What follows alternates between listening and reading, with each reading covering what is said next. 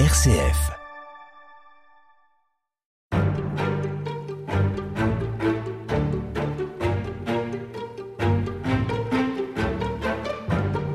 Parcourir l'histoire des Journées mondiales de la jeunesse, c'est un peu comme se plonger dans un album de famille pour ceux qui ont participé, ne serait-ce qu'à un de ces événements.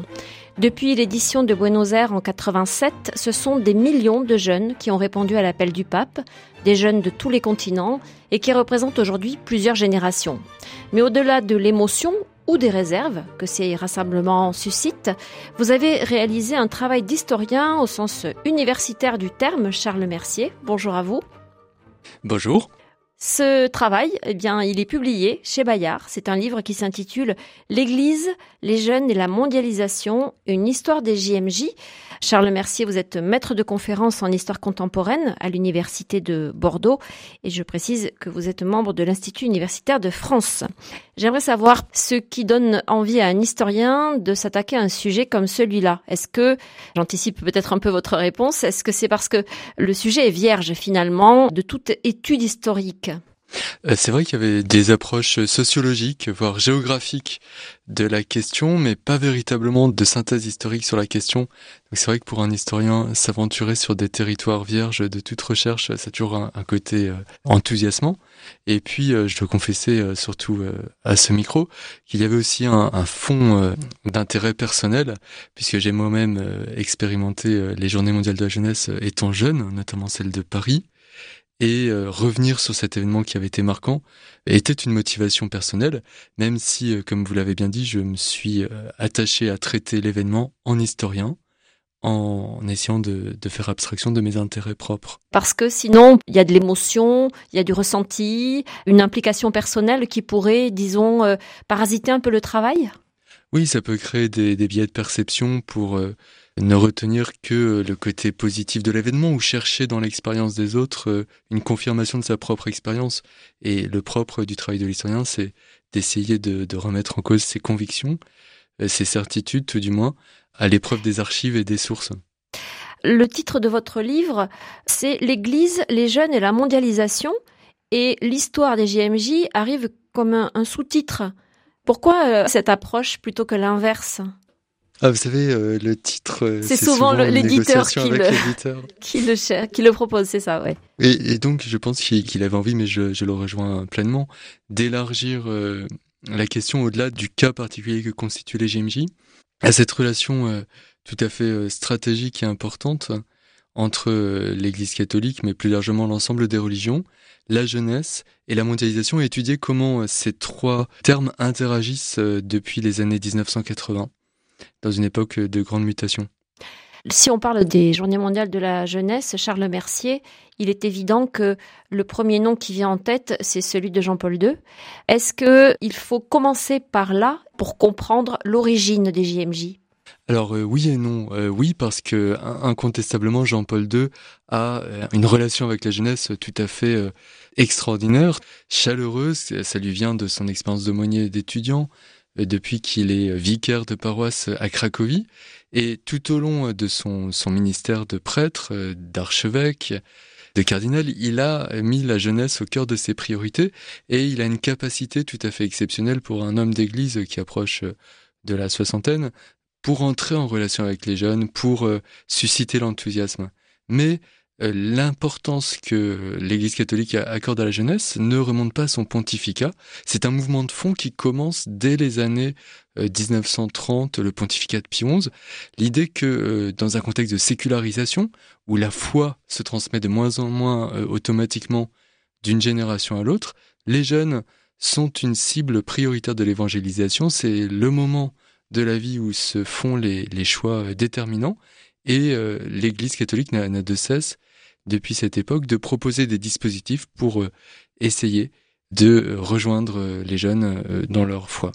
Jean-Paul II s'inscrit dans cette dynamique, disons un peu générale, et, puis qui le précède largement.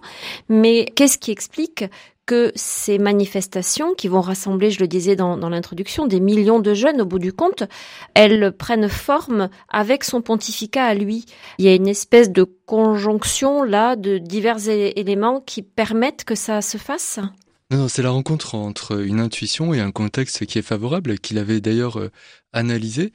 C'est-à-dire que la génération 68, euh, qui était assez contestataire et qui avait rompu euh, les ponts avec l'Église institutionnelle, est remplacée par ce qu'on a parfois appelé la génération X, les individus qui sont nés à partir de 1960, qui contrairement aux, baby boomers ont grandi dans un contexte de crise, qui ont eu des modèles familiaux beaucoup moins stables, qui euh, ont subi aussi l'influence des médias beaucoup plus euh, intensément euh, durant leur vie adolescente et qui, par rapport à l'institution catholique, n'ont pas de contentieux particulier, qui sont prêts à se rassembler autour d'un pape âgé et qui sont peut-être moins dans la contestation des normes du monde adulte que leurs prédécesseurs.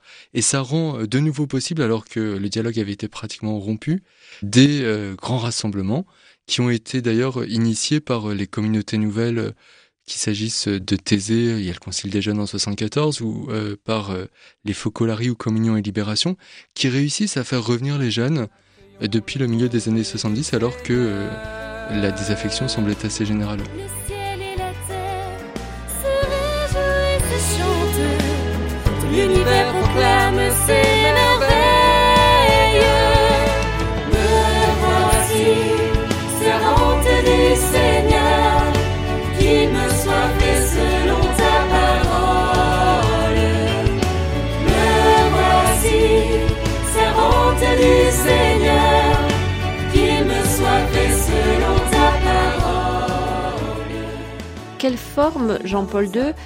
souhaite-t-il donner à ces journées mondiales de la jeunesse? Est-ce que d'ailleurs c'est sous cette forme-là dès le début que le projet est envisagé, des journées, ou bien euh, on, imagine plusieurs formules? Alors ça se fait de manière euh, très empirique et, il y a une part de, contingence et de hasard. Au départ, le, prototype des Journées mondiales de la jeunesse, il se déroule en mars 1984 dans le cadre du Jubilé de la Rédemption. Jean-Paul II euh, a voulu, durant l'année 83-84, mettre en place euh, un jubilé extraordinaire pour célébrer la mort et la résurrection de Jésus-Christ et un prêtre, membre du mouvement Communion et Libération, soumet à la curie l'idée de créer un jubilé pour les jeunes. La précédente tentative sous Paul VI en 75 avait été catastrophique et donc la curie est plus ou moins réticente vis-à-vis -vis de ce projet, mais elle rencontre l'intérêt du Conseil pontifical pour les laïcs euh, présidé à l'époque par euh, monseigneur Cordes, qui euh, relaie l'idée au pape, qui l'accepte, et la construction de l'événement finalement se fait beaucoup par l'intermédiaire de, ces communautés nouvelles et du Conseil pontifical pour les laïcs, c'est-à-dire deux temps forts avec le pape et des temps en, groupe plus restreint, animés par des communautés nouvelles dans différentes églises de Rome. Ça n'est pas véritablement le pape qui initie les choses. C'est pas lui l'artisan euh, disons qu'il donne son soutien inconditionnel aux organisateurs et euh, il appuie pleinement l'initiative, il est le moteur, il est le relais, il en fait la promotion lui-même euh, dans ses différents déplacements en Italie. Il parle du jubilé des jeunes, par exemple lors de la messe de Pentecôte à Milan l'année précédente pour essayer de faire venir les jeunes et donc il va même il prépare le donner des valises d'argent liquide aux organisateurs pour faire face aux frais. Donc il est très très motivé dans, cette initiative, mais le schéma qui lui est proposé, ce n'est pas lui qui l'a construit, c'est le président du CPL qui, dîne avec lui, qui lui soumet un schéma qu'il accepte très très rapidement, mais euh, c'est pas euh, Jean-Paul II qui règle les détails et, qui construit la maquette, si j'ose dire, du, grand rassemblement. Est-ce que la personnalité de Jean-Paul II, on aura certainement l'occasion d'en reparler, joue un rôle particulier dans ce processus de mise en route? Ce euh, qu'on appelait son charisme? Indubitablement, il a fait la preuve lors de ses présents euh, voyages pontificaux ou même de ses rencontres avec les Italiens qu'il était capable d'électriser euh, une foule de jeunes. Quand il est allé à New York en 1980, euh, le New York Times était sous le charme et avait titré Pop Star pour montrer le charisme de ce pape polonais.